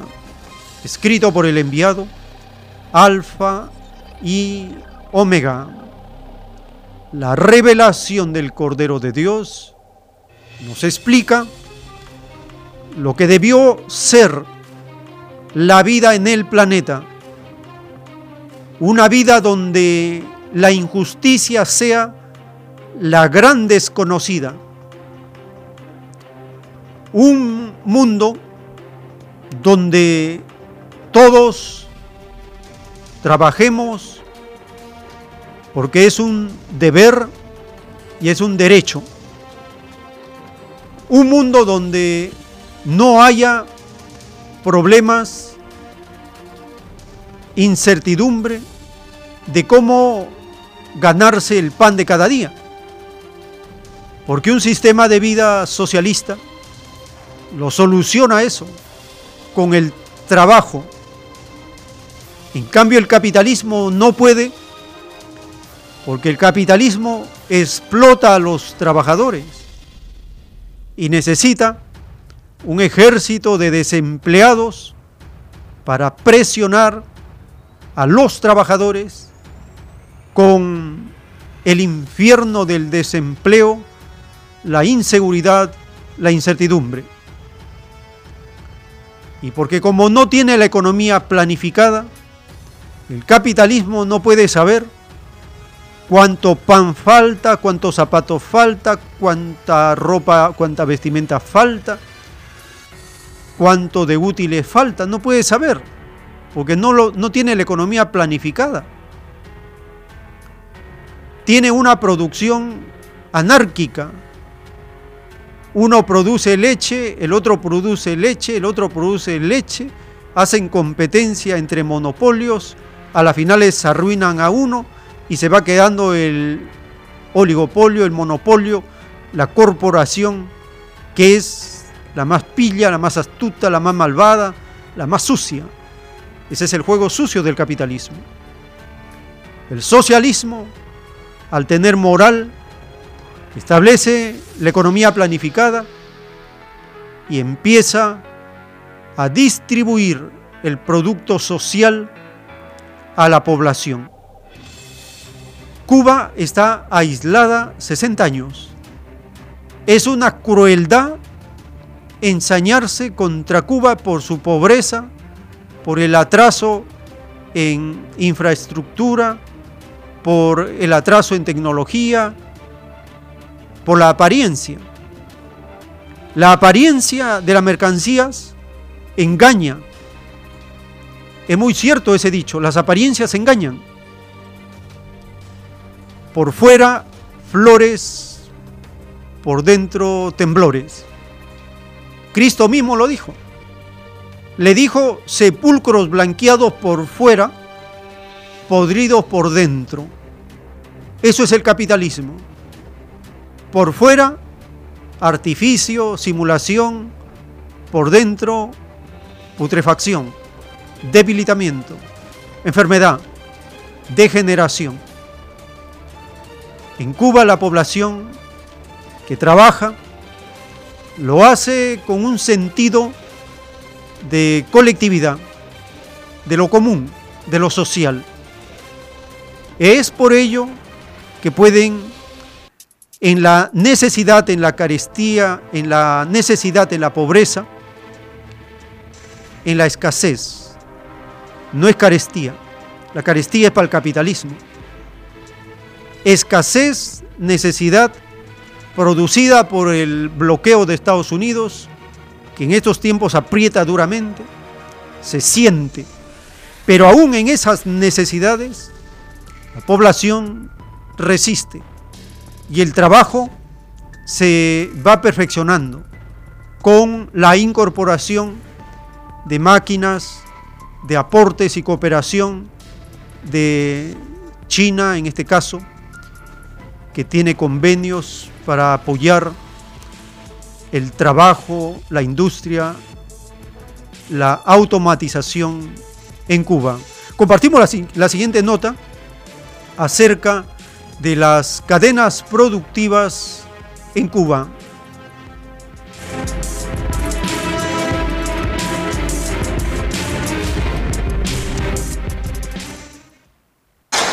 La empresa provincial de la industria alimentaria de Pinar del Río aumenta sus niveles de competitividad a partir de la comercialización de productos en la zona especial de desarrollo Mariel. Desde finales de noviembre del pasado año, la unidad básica La Pinareña produce 12 toneladas mensuales de galleta de sal exquisita, en tanto la de confitería elabora sorbetos, natilla y galleta dulce de varios sabores, entre ellos limón, naranja y chocolate una cantidad de sorbeto de 40.000 paquetes de sorbeto, galleta dulce 3 toneladas y de otras producciones, en el caso de la natilla, que es la que le hemos entregado hasta la fecha, de 2 toneladas. En la dulcería del reparto Hermanos Cruz, manos expertas se encargan de la preparación de mantecados azucarado y con fruta, de 16 y 40 gramos respectivamente. Nosotros tratamos de que cumplir con la inocuidad del producto, la higiene que tenga, eh, la máxima calidad para con esto corresponder con el cumplimiento y el deber de nuestra empresa y sobre todo el respeto al pueblo. Durante 2020, la industria alimentaria Vuelta Bajera apostará por fortalecer los vínculos con otros actores económicos. Ya hemos hecho algunas conexiones con Mincal, con algunas otras instituciones de, de La Habana que están en este mismo sistema financiero y además vamos a concertar de inmediato la situación, esta relación de trabajo con el MINTUR. Las medidas aprobadas por el gobierno cubano para el perfeccionamiento de la empresa estatal socialista favorecerán la importación de materias primas y la gradual modernización de las capacidades tecnológicas del territorio. Desde Pinar del Río, Daimi Díaz Breijo, Sistema Informativo de la Televisión Cubana.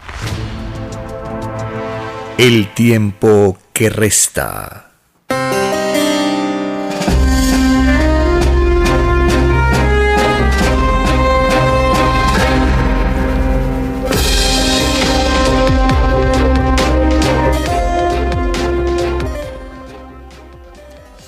Estamos compartiendo en esta edición las noticias relacionadas con el sistema de vida socialista, con la debacle, la crisis, la catástrofe de las naciones capitalistas. Mientras en la nación socialista se establece una forma de vida donde todos nosotros estamos siendo afectados por el sistema de vida. En una nación socialista, la revelación del Cordero de Dios nos dice que prioriza en ellos los bienes, los productos del trabajo, antes que el dinero. El dinero es el yugo que esclaviza a las naciones capitalistas y también las naciones socialistas se ven obligadas a seguir usando dinero. Solo en el comunismo el dinero es abolido. Por eso se menciona que el socialismo es un sistema de vida transitorio. Es el paso del capitalismo al comunismo. Es un estado intermedio. El socialismo tiene todavía banco, mercado, dinero. Tiene elementos del capitalismo. La diferencia está quién dirige la banca, quién dirige el mercado, quién dirige el dinero. La población tiene más control de estos elementos, de estos medios en el socialismo. En cambio, en el capitalismo, todo lo dirige la burguesía, la clase explotadora, el sector privado. En el socialismo el sector privado no es el que domina, domina el sector social.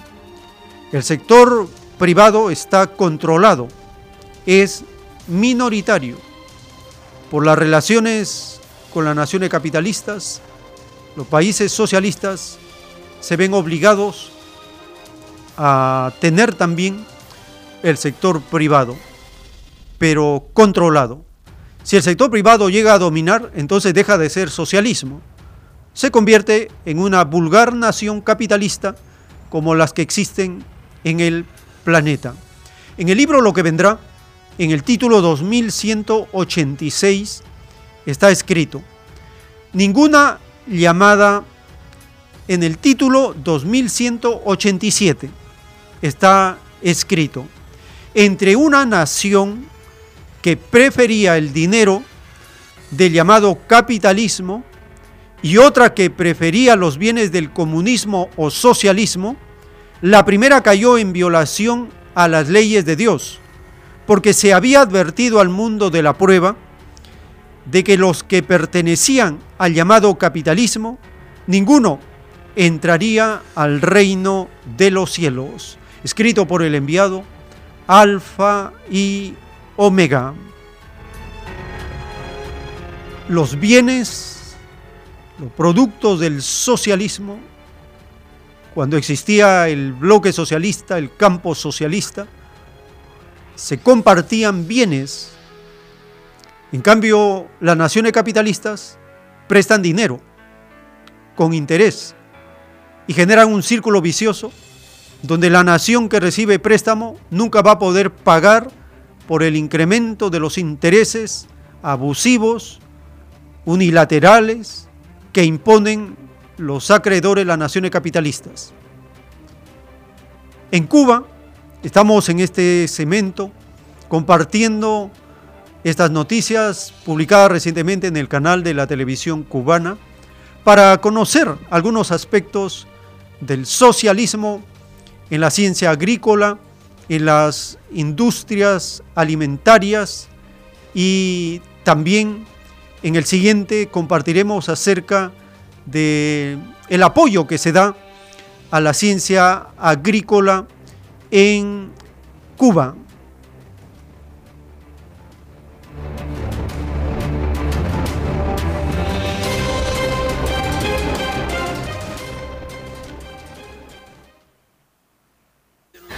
En el municipio Alquizar se ubica la CPA Héroes de Yaguajay, que produce en sus 365 hectáreas cultivos varios y tabaco para la exportación.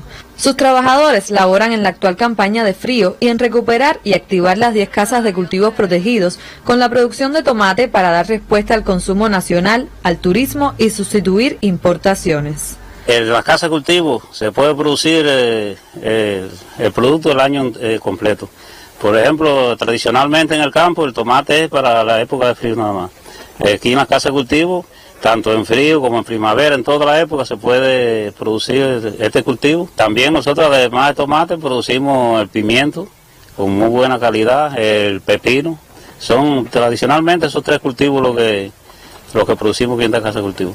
Los campesinos de esta cooperativa acometen intensas labores para la producción del tomate y la recuperación de estas instalaciones que posibilitan el mejor control de las plagas y la siembra los 12 meses del año. Desde Artemisa, Alexander Sosa y Osmara Martínez, Sistema Informativo de la Televisión Cubana. El tiempo que resta.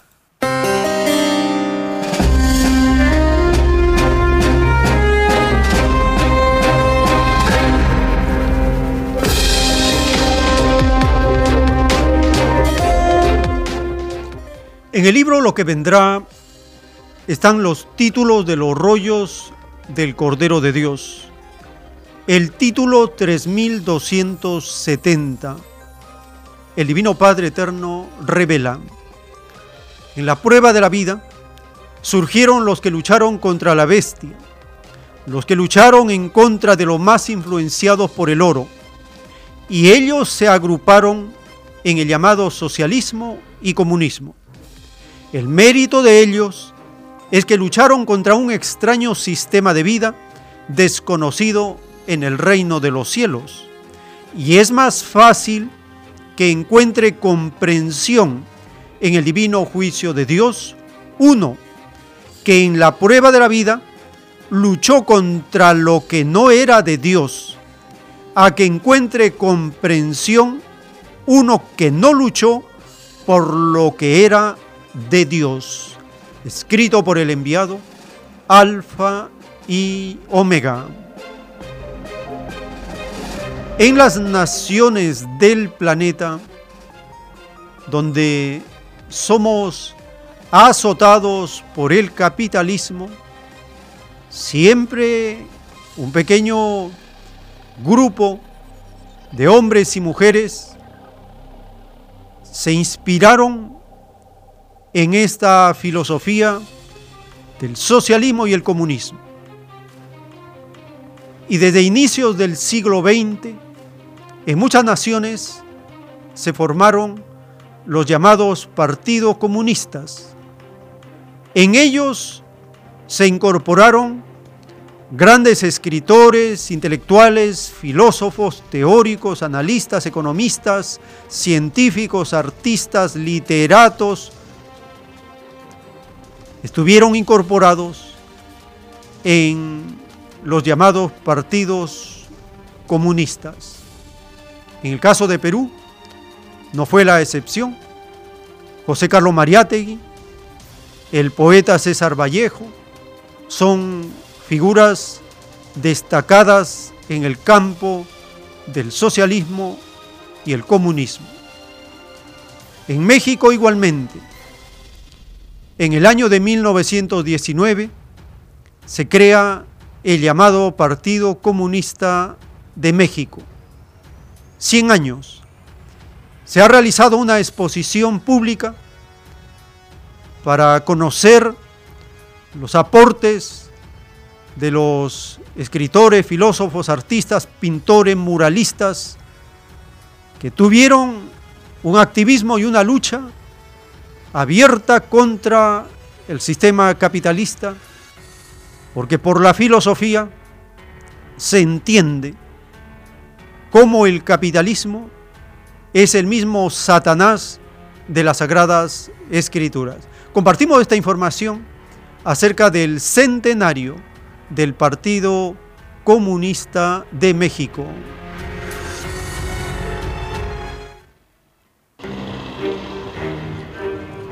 El comunismo forma parte de la historia en México. También ha dejado un legado importante en el arte. Caminar en el centro histórico por la calle peatonal de San Ildefonso nos regresa a una época política y artística del país con la exposición El comunismo en el arte mexicano, a 100 años del PCM. El Partido Comunista Mexicano nació en 1919, hace un siglo, cuando esta corriente de pensamiento se abría paso en el mundo. Ese sindicato decide eh, en, esos años, el año 23, 24, eh, afiliarse colectivamente al Partido Comunista.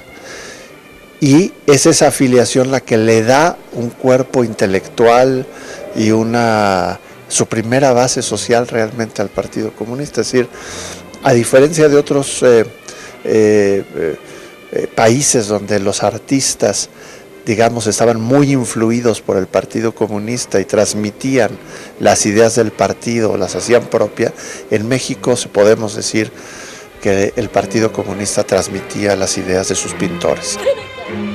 35 reproducciones fotográficas de artistas como José Clemente Orozco, David Alfaro Siqueiros, Diego Rivera, Pablo Higgins, entre otros, rememoran un espíritu de lucha social.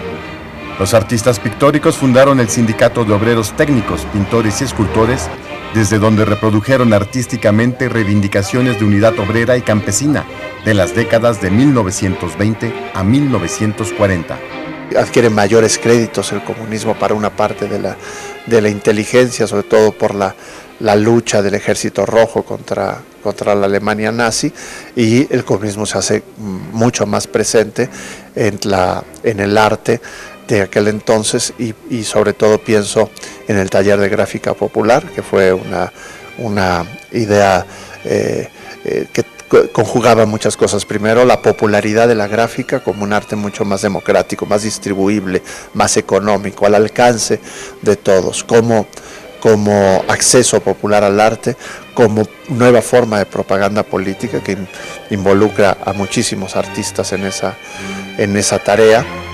Expuesto hasta el 8 de marzo en el antiguo colegio de San Ildefonso, el comunismo en el arte mexicano a 100 años del PCM es un homenaje a quienes fijaron su postura política por medio del arte y cuyos carteles o murales en recintos históricos trascendieron fronteras.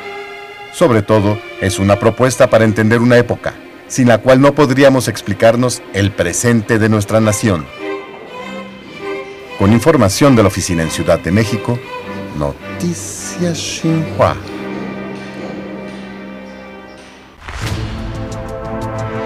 El tiempo que resta.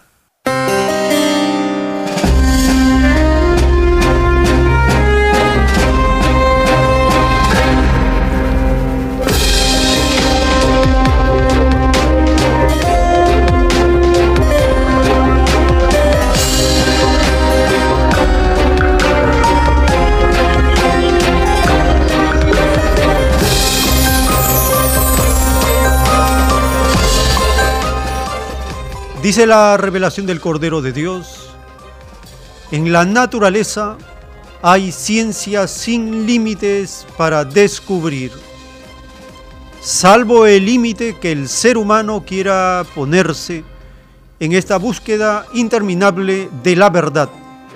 Se nace buscando la verdad y se muere en ella, dice la revelación. Hacia el año 2010, dos físicos descubrieron un nuevo material al que llamaron grafeno. El grafeno es una sustancia de carbono puro.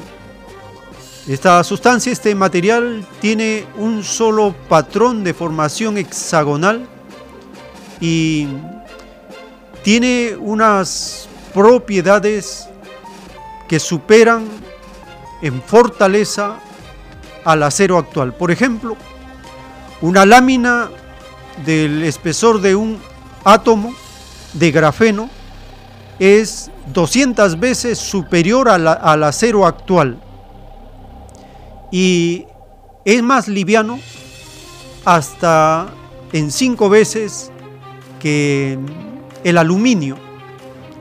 Este nuevo material es algo que está cambiando los productos porque es más liviano, es más resistente, es de carbón puro, tiene una formación similar al grafito. El grafeno ha sido presentado el molde, la plantilla, para que pueda ser conocido Compartimos esta información referida al campo de la ciencia que podría beneficiar a las naciones si es que los gobiernos tuvieran a la ciencia como una prioridad para lograr una soberanía energética, una soberanía en cuanto al aporte tecnológico y saber utilizar los elementos de la naturaleza como las fuentes de la energía solar, formidables en este tiempo, para ir avanzando hacia lo que será más adelante, el magnetismo como fuente de la energía del nuevo mundo. Compartimos esta información relacionada, referida al grafeno. El grafeno es considerado el material del futuro por su increíble fuerza y su gran cantidad de, aplicaciones potenciales. Los investigadores europeos acaban de publicar el primer manual sobre cómo producirlo. El responsable del texto es Grafen Flagship, un consorcio compuesto por universidades y empresas y financiado por la Unión Europea. Para cualquier aplicación de grafeno o materiales relacionados, primero hay que saber cómo fabricarlo. Por esta razón, un libro o un escrito que da detalles precisos sobre cómo hacer estos materiales, cómo describirlos o cómo transferirlos de un sustrato al sustrato final va a ser muy útil. El grafeno es una capa de átomos de carbono obtenida a partir del grafito, un material que podemos encontrar, por ejemplo, en la punta de un lápiz. Dispuesto en forma de panales 200 veces más fuerte que el acero, más duro que el diamante y transporta el calor y la electricidad mejor que cualquier otro material, incluyendo el oro o el cobre. Y también es un millón de veces más pequeño que un cabello. 70 investigadores participaron en la elaboración del manual de 500 páginas cuyo acceso es libre. It's a big book. Es un gran libro que abarca la descripción de muchos de los métodos más importantes para producir grafeno y otros materiales bidimensionales. Hay una relación directa entre el producto final, las características y la fabricación y esto es de lo que trata este libro. Los investigadores esperan que el manual acelere la producción y permita que el grafeno llegue antes a los consumidores. La flexibilidad y resistencia del material permite que pueda ser utilizado en una gran variedad de industrias como la aeronáutica, la exploración espacial, la medicina, la energía o la electrónica.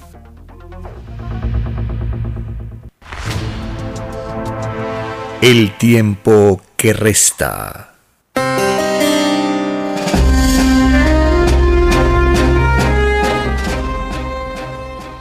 La comunidad científica de las abejas utiliza desde hace millones de años esta forma hexagonal para hacer la miel en sus, en sus centros, esos laboratorios de alta especialización que tienen las abejas.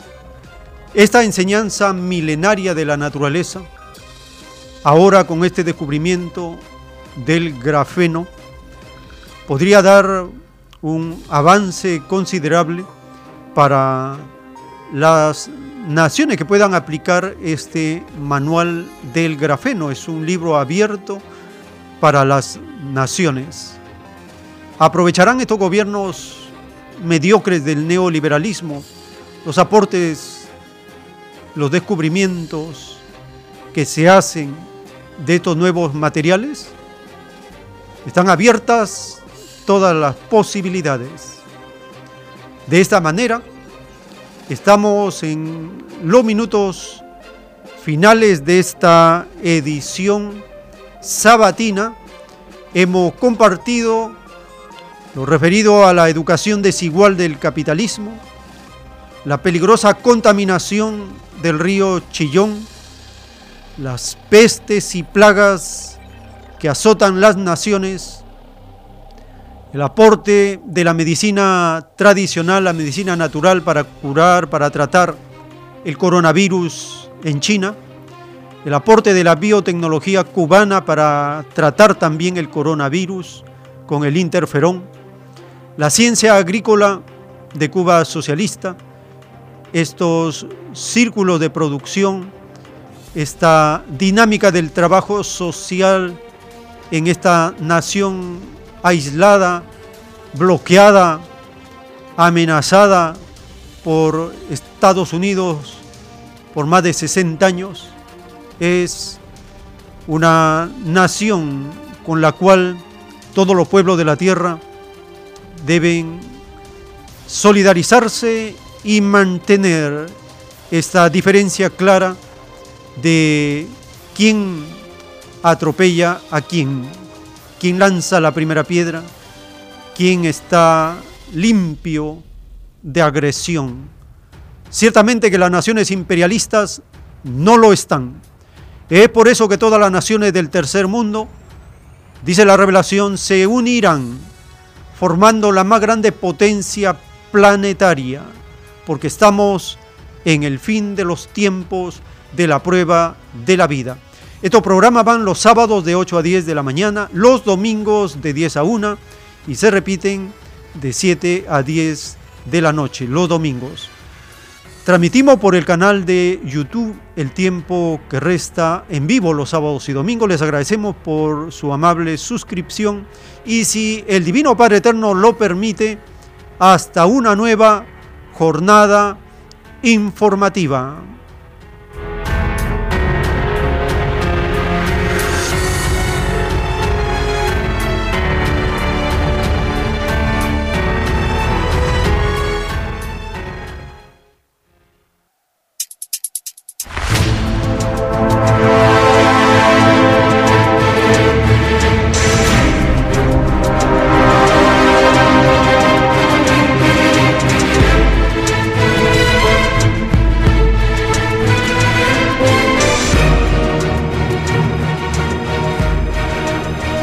Porque la vida en desarrollo no se detiene en ningún instante.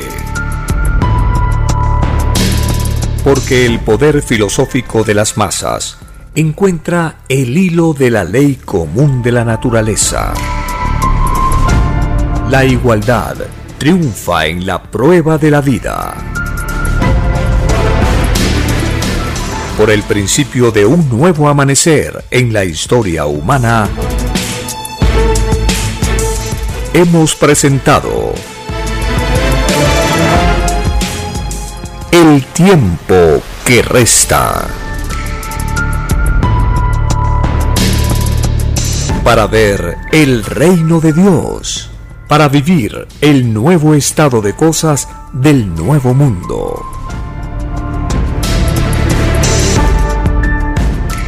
Visite www.alfayomega.com y descargue gratis todos los libros en PDF.